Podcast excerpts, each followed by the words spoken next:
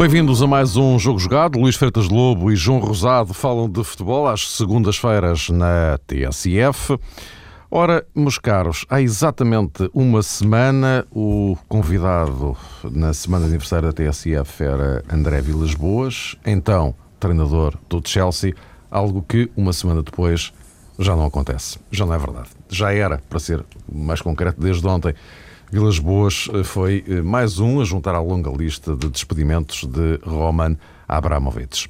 Uh, gostaria que, uh, tão rapidamente quanto possível, pontuassem esta questão, até porque, enfim, de alguma forma tem um pouco a ver connosco, porque, uh, neste sentido, que há uma semana foi justamente o Vilas Boas o nosso convidado, para depois então falarmos e, e nos centrarmos naquilo que é Uh, o futebol doméstico que uh, te, teve nesta jornada de fim de semana uh, um, um, momento marcante, o facto do Futebol Clube do Porto ser isolado na liderança do campeonato, ganhou na luz ao Benfica. como, ou na sequência disto, temos o Braga, que ganhou na Madeira, a colar-se ao Benfica no segundo lugar. E a juntar a isto tudo, depois, a primeira derrota do Sporting na era Ricardo uh, Sapinto. Mas em relação a Vilas Boas, uh, uh, Luís, eu, pegaria em ti neste sentido. É que há uma semana questionavas aqui o André Vilas Boas sobre o comportamento padrão de Roman Abramovich, que inclusivamente em, com, treinadores que estavam em melhor situação do que o Vilas Boas nesta altura, acabou por despedi-los. Portanto, pode dizer, só concluir-se que era mais ou menos uma inevitabilidade, uma inevitabilidade esta saída de Vilas Boas. Era muito difícil. Pressentia-se que era uma situação muito complicada para, para o André resistir em termos de, daquilo que é o tal comportamento padrão que ele próprio também se referia, eh, que seria este, ou ele tinha esperança que pudesse ser outro em termos de, de comportamento, de aguentar um treinador em nome do tal projeto mas o Chelsea, a verdade é que o Chelsea já não é um clube inglês no sentido de entender o treinador como o Arsenal ou como o Manchester United ou como outros clubes os entendem uh, ao longo do tempo. E, portanto, o André caiu da mesma forma que caiu um campeão do mundo como, como o Scolari e um campeão europeu como, como o Mourinho. Uh, é verdade que parece que aqui há outros elementos no meio. Nós nunca sabemos verdadeiramente as causas de um despedimento ou do afastamento de um treinador. Há sempre algo que fica, fica escondido dentro do. E, e tem que ser assim dentro dos corredores, dos balneários de, do, do clube. E, portanto, parece-me que também terá sido aqui um caso em que, para além do presidente, para além do treinador, há a questão dos jogadores, do, do, peso pesado que são, que são os jogadores. E quando o André diz que não precisava do apoio dos jogadores para ficar, bastava-lhe o apoio do presidente, eh, isso é sim, mas depois é preciso ganhar. E para ganhar é preciso o apoio dos jogadores e penso que também poderá ser por aí. Foi por aí, de certeza, pelas reações que se, que se, se, que se viram durante o tempo em que ele lá esteve e depois, que nenhum treinador resiste uh, a um balneário que a jogadores que não estejam com o treinador. E acabou por cair por aí numa semana em que José Mourinho tirou fotografias à porta do, do estádio de Chelsea em Fulham Road, o que é algo que também fica registado para a posteridade. João. Pois é, é realmente um, uma coincidência, ou terá sido uma coincidência, ou talvez não, o futuro dirá se José Mourinho vai ou não voltar uh, ao Chelsea para orientar uma equipa eh, que conseguiu realmente conduzir a um êxito uh, histórico. No caso uh, do, do Chelsea, da decisão de Abramovich, o que causa, se calhar, uma confusão maior tem a ver com esta incapacidade do administrador ou do proprietário do clube resistir a um movimento de balneário. Eu até percebo que o treinador possa estar mais uh, sujeito a isso, possa ser uma personagem mais vulnerável. Mas um homem com o poder financeiro de Abramovich, a capacidade que tem para construir uh, diferentes plantéis, ficar refém de uma situação desta natureza, sinceramente, deixa-me bastante intrigado, porque hum, tal qual o Luís dizia, é difícil ter aqui uma percepção concreta uh, dos factos, mas perante as declarações, não apenas dos jogadores mais experientes uh, do Chelsea, mas sobretudo considerando algumas coisas que também foram produzidas pela imprensa inglesa, percebe-se que os futebolistas mais experientes e mais carismáticos do Chelsea uh, estavam desejosos que André Vilas Boas deixasse a equipa. E, e, e eu pergunto se Abramovich acha que para o ano com estes uh, jogadores, alguns que já passaram inclusive a barreira dos 30 anos, se ela acha que é possível construir qualquer coisa. se no futuro o Chelsea pode continuar a viver destes jogadores e pode pensar num projeto uh, minimamente positivo uh, com Lampard, com Drogba, uh, com John Terry, com Ashley Cole. Se estes jogadores podem ser realmente a ponte para um futuro mais risonho. Eu tenho algumas dúvidas sobre isso e também por causa disso, imaginei que André Vilas Boas ficaria mais tempo no Chelsea e, e não, não seria demitido uh, nestes dias. Bom, mas o facto é que foi, e por aqui, assunto encerrado, logo se verá que futuro está reservado a Vilas Boas, que caminhos é que ele vai seguir a partir de agora. Vamos então ao, ao, ao momento marcante deste fim de semana. Enfim, não foi bem no fim de semana, foi na sexta à noite, mas enfim o triunfo do Porto na Luz sobre o uh, Benfica uh, e que uh, isola os Dragões na, no topo da classificação. Um, um, sobre o jogo propriamente dito, enfim, já se, já se falou bastante nestes últimos dias, com o Benfica a vincar fortemente o facto do terceiro gol do Porto ter sido marcado em, em, fora de jogo. Aliás, eu diria quase 90% do discurso de Jorge Jesus e de Luís Filipe Vieira a seguir ao jogo, como deve lembrar-se, centrou-se neste ponto. Uh, mas o que, uh, o que é verdade é que este jogo teve mais para contar do que isso e mais do que a expulsão de Emerson. Há quem defenda, e eu subscrevo, que eh, o jogo de sexta-feira, do ponto de vista individual, foi uma vitória de Vitor Pereira uma grande vitória, Vitor Pereira, do ponto de vista individual, não é? João, tu, tu foste um dos que defendeste também essa, essa tese. Eu abria-vos a, a, conversa em relação a isto, eh, a, a, atuação dos dois técnicos, eh, Vitor Pereira de um lado, Jorge Jesus do outro, e eh, até que ponto é que isto era ou não expectável? Porque, enfim, é razoável também perguntar eh, se isto não terá sido uma, uma surpresa, embora o Benfica, neste caso concreto, esteja a atravessar o pior, o pior período da, da temporada, não é? Olha, Mara, há pouco estávamos a falar de André Vilas Boas. Se calhar um, um futebol clube do Porto, comandado por uh, André Vilas Boas, teria no Estádio da Luz uma postura parecida com aquela que teve o Porto, treinado por uh, Vitor Pereira e atendendo a isto, se calhar estava em posição mais delicada o treinador do Foco do Porto. Não é novidade para ninguém, desde o início da temporada tem-se comentado com muita insistência a capacidade de Vitor Pereira para comandar uma equipa com as aspirações do Foco do Porto e, sobretudo, com a obrigação de respeitar um percurso na época transata foi, foi brilhante quase todos os, em quase todos os capítulos, em quase todos os níveis. Vitor Pereira conseguiu entrar na luz com uma equipa reformulada, previa até do compromisso de alguns jogadores nas respectivas seleções, se calhar o caso de Rames Rodrigues e a titularidade de Djalma teve muito a, a ver com isso. E sobretudo no decorrer eh, do jogo foi capaz de interpretar os acontecimentos um, ehm, bem ao estilo daquilo que marcou o Porto da época transada. E eu acho que para a afirmação pessoal de Vitor Pereira foi de facto um jogo que lhe correu muitíssimo bem ao contrário do que aconteceu com, com Jorge Jesus, normalmente estas coisas são assim, um pouco uh, simétricas, mas percebeu-se claramente, mesmo antes de Emerson ser expulso, que o Futebol do Porto estava na luz para ganhar, fez uma aposta muito arriscada no plano estratégico a Vitor Pereira e para mim completamente surpreendente quando retirou o Rolando e apostou em Djalma para o lateral direito, até porque era um jogador também amarroado, à semelhança de Rolando, que foi o elemento preferido por Vitor Pereira, e a partir daí penso que acabou por deixar eh, Jorge Jesus uh, num beco sem saída, que o treinador do Benfica hum, não foi capaz de ultrapassar, eh, na minha perspectiva. É verdade aquilo que já foi sublinhado, que o Benfica se queixou e com legitimidade do terceiro gol do Futebol do Porto, foi obtido em posição irregular. É também verdade que perdeu Aymar e Garay por lesão, mas a partir do momento em que o Futebol do Porto mudou o seu figurino e teve em Djalma um lateral direito e fiquei sempre na expectativa que Jorge Jesus soubesse explorar isso, nomeadamente fizesse uso de um jogador como Bruno César. Isso não aconteceu, para mim correspondeu ao primeiro grande erro de, de Jorge Jesus. Depois, quando Emerson eh, recebeu ordem de expulsão, eu julgo que a aposta em Gaetan como lateral esquerdo, enfim, não, não poderia ser feita em circunstância alguma, seria sempre Uh, na minha opinião, o último recurso, todos menos o Gaetan como lateral.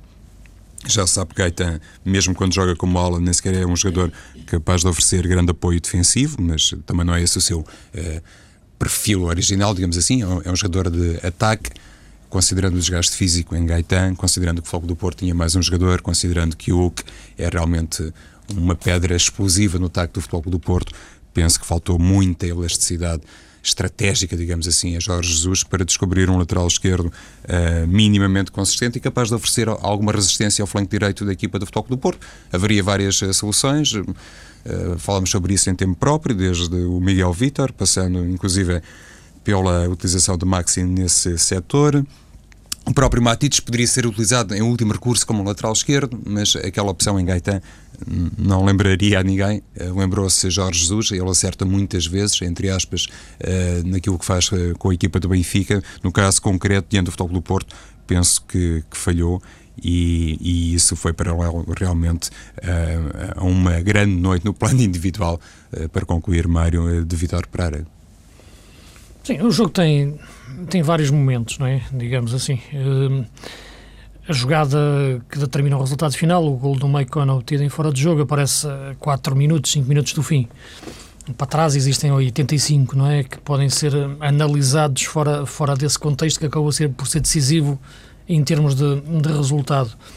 Uh, agora, naquela altura, o jogo já estava com uma tendência claramente de, de mais Porto, motivado pelas circunstâncias várias do jogo, que foram uh, a expulsão do Emerson, a entrada do, do Rames, a substituição do, do, do Aymar pelo, pelo, pelo Rodrigo, a lesão do Aymar eh, e a entrada do Rodrigo, portanto o Benfica perdeu aí um médio e passou a jogar apenas com, com dois médios, Witzel e, e Ravi, porque o Rodrigo é um avançado e claramente um avançado que se percebeu que tinha de uma lesão. A expulsão do Emerson e depois a, a entrada, a alteração tática também que de, de, de, de Vítor Pereira. E, portanto, esses dados foram todos anteriores ao lance que depois acaba por determinar o resultado que, do, do, fora de jogo de Maicon, mas até lá o jogo em si foi claramente mais Vitor Pereira do que, do que Jorge Jesus nas decisões. Sobretudo no início do jogo, que eu penso que é uma, uma afirmação de personalidade muito forte de, do Porto e é um momento determinante, é como o Porto entra no jogo. Uh, e eu penso que o maior adversário que o Vítor Pereira, treinador do Porto no Estádio da Luz, derrotou foi o Vítor Pereira, treinador do Porto, em Alvalade, por exemplo. Mais do que o Jorge Jesus. Eu acho que ele se derrotou a si próprio, finalmente. O fantasma que invadia o Vítor Pereira em muitos jogos do Porto. O Porto jogou em Alvalade faz menos de dois meses, jogou em 7 ou 8 de fevereiro, de janeiro. Primeira jornada logo a seguir à paragem para, para Ano Novo e Natal. E aí o Porto jogou de uma forma completamente diferente que jogou no Estado da Luz jogou no chamado bloco baixo, com as linhas recuadas, com o meio campo atrás. Eh, quando quis depois mexer na equipa, eh, mexeu com, com o Rames entrar para o lugar do Djalma, depois mexeu com o Defur a entrar para o lugar do Bellucci e, portanto, foi tudo o jogo a gerir. Jogou sem ponta de lança, o Kleber não jogou de início, só entrou na parte final. Jogou o Hulk a ponta de lança. E, portanto, foi de facto um Vitor Pereira completamente diferente a pensar o jogo uh, do Vitor Pereira que apareceu na luz. E, portanto, o grande mérito e o grande triunfo foi o Vítor Pereira ter derrotado, ter-se derrotado a si próprio, a essa sua mentalidade no espaço de dois meses. E o Porto que aparece na luz é um Porto diferente. Eu sei que os adversários são diferentes, as circunstâncias são diferentes, a necessidade de ganhar também era diferente, mas nem tanto assim, porque o Porto estava com os mesmos pontos, não estava com menos cinco, como estava há duas jornadas atrás, e portanto há sobretudo aqui uma transformação de mentalidade do Vítor Pereira que me deixa um pouco não é intrigado, mas deixa-me um pouco a perceber como é que ele mudou de pensamento, porque é que ele evoluiu desta forma, o que é que, que, que clique se terá dado na cabeça do Vitor Pereira para perceber que finalmente não, eu estou no Porto. Estou a treinar no Porto, vou jogar à luz, a minha afirmação de personalidade para ganhar o jogo vai ser esta. Porque ele também queria ganhar o jogo de Alvalade. Só que para Alvalade partiu de um receio, de um 0-0, de controlar uma transição num contra-ataque, passa-lhes um gol. Aqui não. Quis ganhar o jogo do princípio ao fim, na forma como entrou e depois na forma como reagiu. Isto é, quer no plano de jogo, quer depois na gestão, reação, ele esteve muito à frente do que foi até agora. Portanto, foi um Vítor Pereira, como eu nunca tinha visto, uh, a pensar jogos grandes. Não é ele meter, porque isto, isto dele meter o Djalma lateral uh, e meter o Rame já tinha feito contra o Feirense, não é? mas não é a mesma coisa, como é evidente, quando estava 0-0. Não é igual. E, epá, Contra o Benfica é outra Mas coisa. Daí a surpresa, não é? Daí a surpresa, mas é uma surpresa dele próprio. Isto é, ele combateu-se a ele próprio. Não, não, há, não há memória de um Vitor Pereira com este tipo de personalidade. Uh, isto, de facto, eu ligo muito a tudo aquilo que se criou em torno do Porto durante a semana. Do Presidente ter dito este jogo é decisivo, dias antes. E, e sabe-se que naquela casa nunca se diz nada por acaso. E quando se diz isso, percebe-se o que se quer dizer. Percebe-se que é um jogo que um treinador tem que ter uma atitude diferente perante um adversário forte uh, que num, num, momento decisivo da época. E o Porto teve. Uh, depois às circunstâncias do jogo que fomos referindo até ao minuto 84 de um gol em fora de jogo, mas até aí há de facto uma afirmação forte do Porto perante um Benfica que mais uma vez, no caso de Jorge Jesus, não dominou o processo todo que tem a ver com, com Champions e, e campeonato ao mesmo tempo.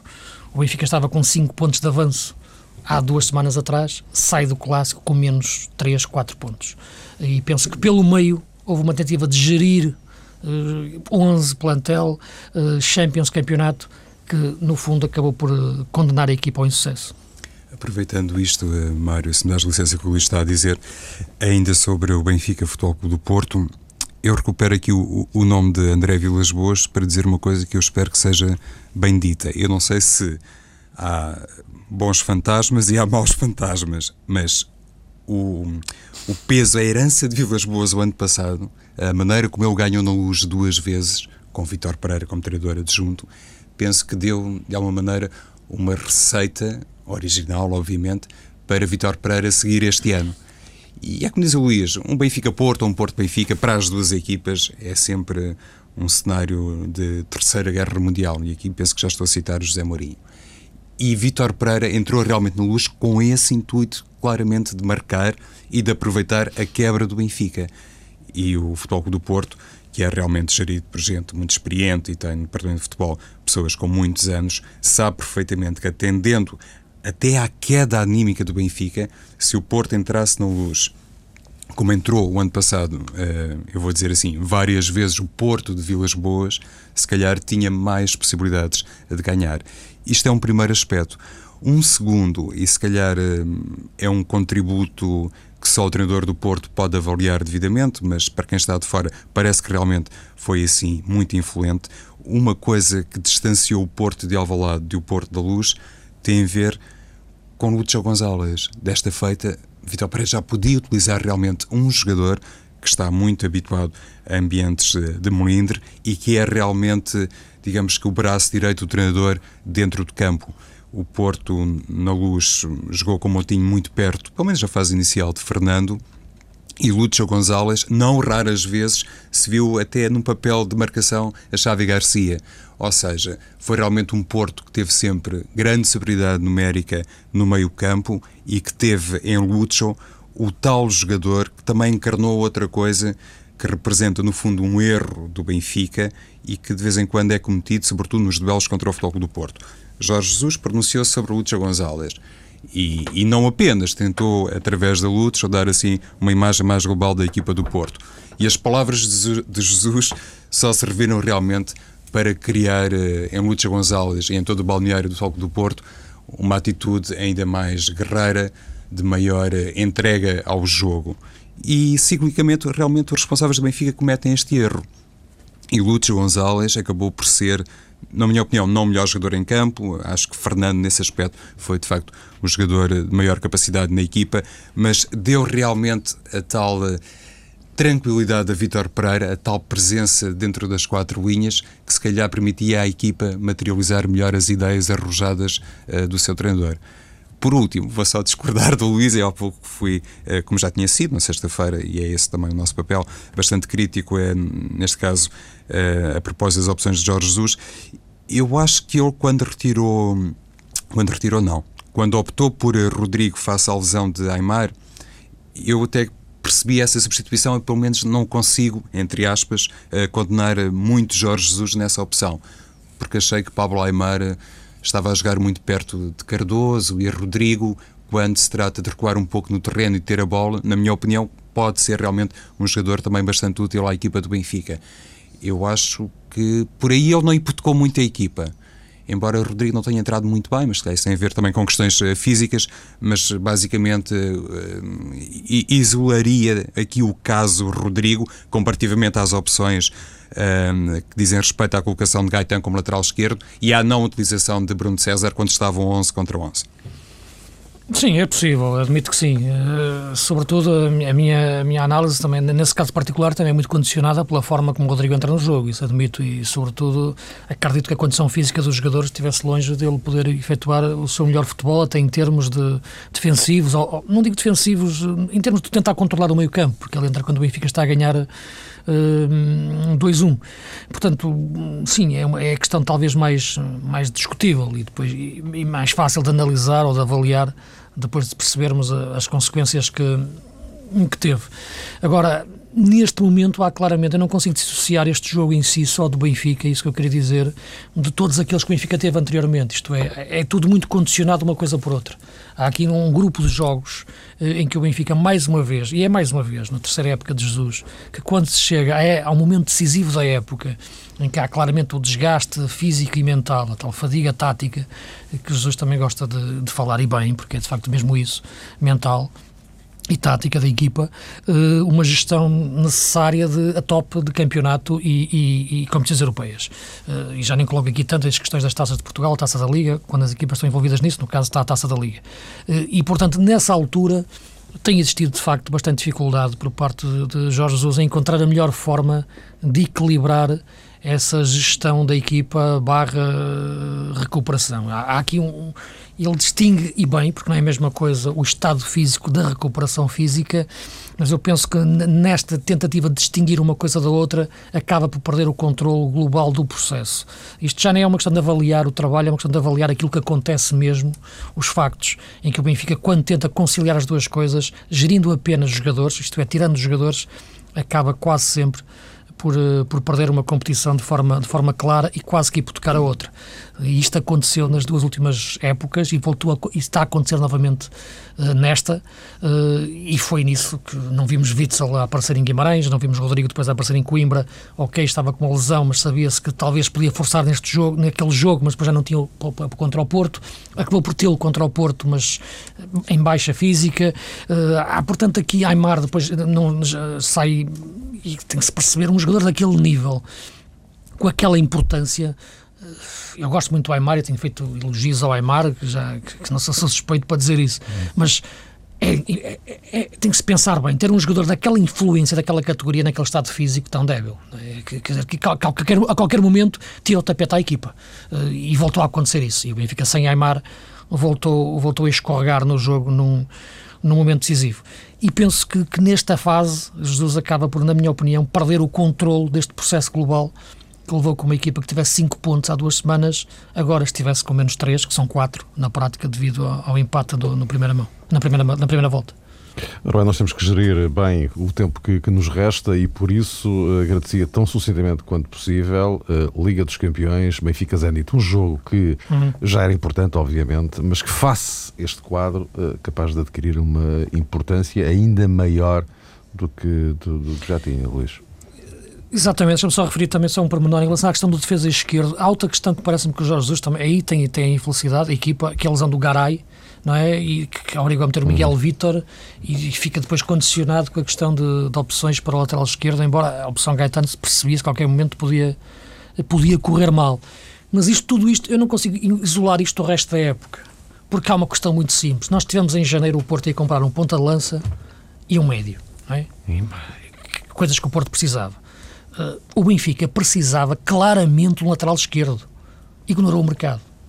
E acabou por perder o jogo por aí depois do segundo amarelo, que, depois do amarelo, primeiro amarelo que, que, que o Emerson viu por, por, chutar a bola para longe, penso que foi por essa a razão.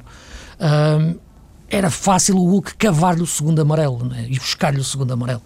Uh, e o Emerson ficou muito exposto desde o princípio do jogo. E o Benfica ter ignorado o mercado de dezembro em relação a esta posição específica parece-me que tem consequências também agora. Como agravante, Luís, é que Jorge Jesus e o Benfica, naturalmente, inscreveram o Capdeville para a Liga dos Campeões. Ou seja, havia aqui um pressuposto que, depois de ultrapassada aquela fase de adaptação mútua, jogador ao clube ou a determinadas personagens e vice-versa, que realmente o Benfica considerava Capta Vila uma opção válida para a segunda metade da temporada. Pelos vistos, não é bem assim. E já agora, só, outro, só uma, um, outro parênteses muito rápido, a questão do meio-campo. É ver atualmente jogar o Rubén Amorim no Braga. Uhum. Que, que, o Benfica zangou-se com o Rubén Amorim, até aí não sei quem é que teve razão ou não, mas acredito que, que o Benfica tivesse a sua decisão tomada. Agora, o jogador ir para um, para um concorrente direto, neste momento, onde é titular e é influente e é decisivo, acho que desportivamente é uma gestão desastrosa. Perfeitamente de acordo. Aliás, se o Benfica tivesse Ruben Amorim, até poderia ter utilizado Maxi Pereira como lateral esquerdo, improvisado, logicamente, contra o Futebol do Porto. Então, e para acelerar, Champions e Braga. É que eu junto já aqui o Braga, não é? Que o Braga vai ter um papel muito importante neste último terço do campeonato. Uh, vai ter por ele Braga. Exatamente. Vai ter por ele Braga, porque o Braga está a 3 pontos do líder, tal como o Benfica, e portanto as hipóteses de chegar lá acima são idênticas. E depois, porque uh, ele, Braga, é, ou vai ser protagonista direto na resolução de uma série de coisas que têm a ver com o Benfica e com o Porto, porque se, se aquilo corre bem ao Braga, não é? Sim, neste momento o Braga parece uma equipa mais consistente, até em termos de, de certezas. O Braga, o Braga tem 49 pontos, 30 foram conquistados nas últimas 10 jornadas, Sim. com 10 vitórias consecutivas. Sim. Portanto, isto é, é, é notável. Uh, e com um futebol consistente, um futebol de, de, muita categoria. E, portanto, neste momento o Braga é, na, na, minha opinião, um candidato ao título ao mesmo nível de Porto e Benfica. Uh, penso que os confrontos diretos vão ser, não digo decisivos, mas vão ter uma importância decisiva no final da época. Isto é, não vão ser decisivos naquele momento, mas no final da época vai-se perceber que foi por ali. E aquela jornada que vai meter um Benfica-Braga e depois um, um, Porto, um Braga-Porto, uh, na minha opinião, vai, vai decidir o campeonato com o Benfica Sporting a coincidir sim, aí. pelo meio, o Benfica Sporting. E, portanto... e, diretamente o Sporting, sim, vai, vai ter um. Porque é um jogo que sabe-se difícil, claro, um Sporting, claro. um Sporting Benfica, não é? É Sporting, Sporting Benfica, exatamente, desculpa. Uh, torna mais difícil o jogo para o Benfica. Uh, mas penso que para o Braga, claramente, Benfica-Braga, Braga-Porto, decisivo. Se o Braga sobrevive a isso, eu penso que pode, é campeão. É precisamente, é na jornada 25 que há esse é Benfica-Braga. O Porto-Braga é quatro do fim. Braga-Porto. É na 26 lá está, no, no, mesmo dia que acontece o, o tal Sporting, Benfica, o derby de, É uma jornada absolutamente vital. Sim, e o Sporting Braga, olhando para o calendário, eu há pouco estava a tomar nota disto. Cinco jogos em casa e quatro fora. Quatro fora, é a única equipa que tem é. quatro jogos uhum. fora. E termina o campeonato apenas com dois jogos em casa antes de ir ao Alvalade. Recebe o Olhanense e o Beira-Mar e depois vai ao Alvalade, conforme Exatamente. diz o Luís. E, e há pouco estávamos, eh, estava o Luís a falar do caso de, de Ruben Amorim e, e, se olharmos para uh, Custódio, para o Viana e olharmos, por exemplo, para o plantel do Sporting, continua a causar muita confusão o grau de desaproveitamento dos chamados três grandes, e neste caso concreto do Sporting Clube Portugal. Perguntavas a propósito da Liga dos Campeões, não é? Champions, exato. Exato. Uh, então, falar do Sporting. A lesão de Garay é realmente muito problemática para o Benfica. O facto de Pablo Aymar não poder jogar diante do Zenit, obviamente, representa um problema maior, mas eh, penso que a equipa do Benfica, concretamente o seu treinador, vão ter que analisar este jogo à luz de um critério muito simples. É quase o jogo da temporada para o Benfica. Não que o Benfica uh, deseje de, muito realisticamente ganhar a Liga dos Campeões e se sinta em condições para tal, seria ótimo para o futebol português, mas vamos pensar que essa realmente não é a meta prioritária e é mais uh, realista, mas sobretudo porque dava uma embalagem psicológica num momento muito complicado para o Benfica. A ultrapassagem do Zenit, nós estamos a falar do Barça nem do Real Madrid, seria duplamente importante para o Benfica. É um jogo de características diferentes, mas mentalmente a equipa está condicionada, está, está tocada, está afetada. A, a, falha da, a falta de Aymar é importante, a de Garay penso que é mais ainda em termos de segurança defensiva. E esta equipa do Zenit é uma equipa que não se importa de estar a ser dominada. Aliás, vimos o jogo contra uhum. o Porto na fase de grupos. Não se importa de sentar-se lá atrás com oito jogadores e esperar um contra-ataque. E é um jogo em que o Benfica corre, corre muitos riscos. Portanto, a partir daqui é entender eh, a inteligência tática da equipa e a gestão física neste momento para abordar da melhor forma este, este jogo que, que, mais uma vez não é que seja é que a equipa chega novamente em esforço num momento decisivo da época. E já que falamos da Europa, quinta-feira, Liga Europa, precisamente, com o Sporting a receber o Manchester City numa eliminatória em que a equipa inglesa surge claramente como favorita, por imensas razões, não vale a pena sequer dissecá-las, porque são conhecidas de todos.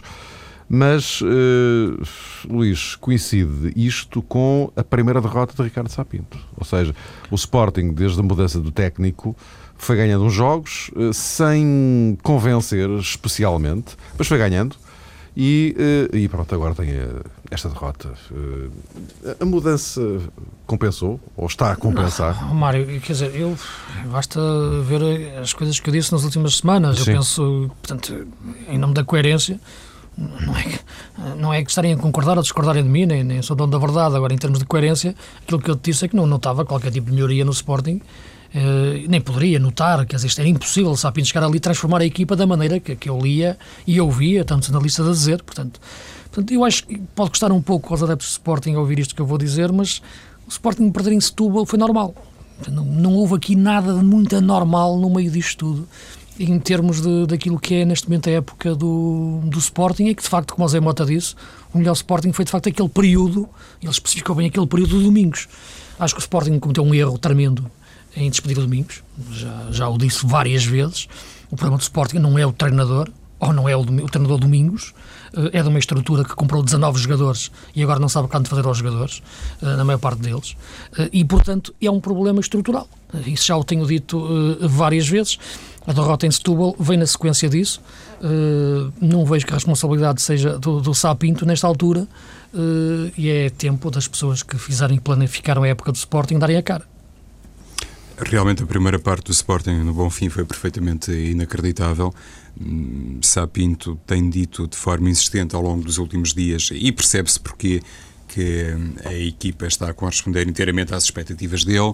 Nota-se também eh, no discurso de, dos jogadores Uh, no final dos jogos, que há, digamos que, uma filosofia global que é sempre respeitada, seja a conferência de imprensa, seja depois na zona mista, quando muitas vezes os jogadores do Sporting foram ou são ainda questionados a propósito da qualidade da exibição. Uh, todos eles quase que fazem gala em discordar da primeira opinião do Sporting e, dizem que o Sporting jogou bem, que a equipa está a demonstrar grande qualidade e por aí fora. Eh, desta feita, no bom fim, penso que o resultado acabou por eh, ser inteiramente paralelo com a exibição do Sporting. Isso, uh, noutros jogos anteriores, naqueles quatro primeiros jogos de Ricardo Sapinto, uh, nem sempre tinha sido assim.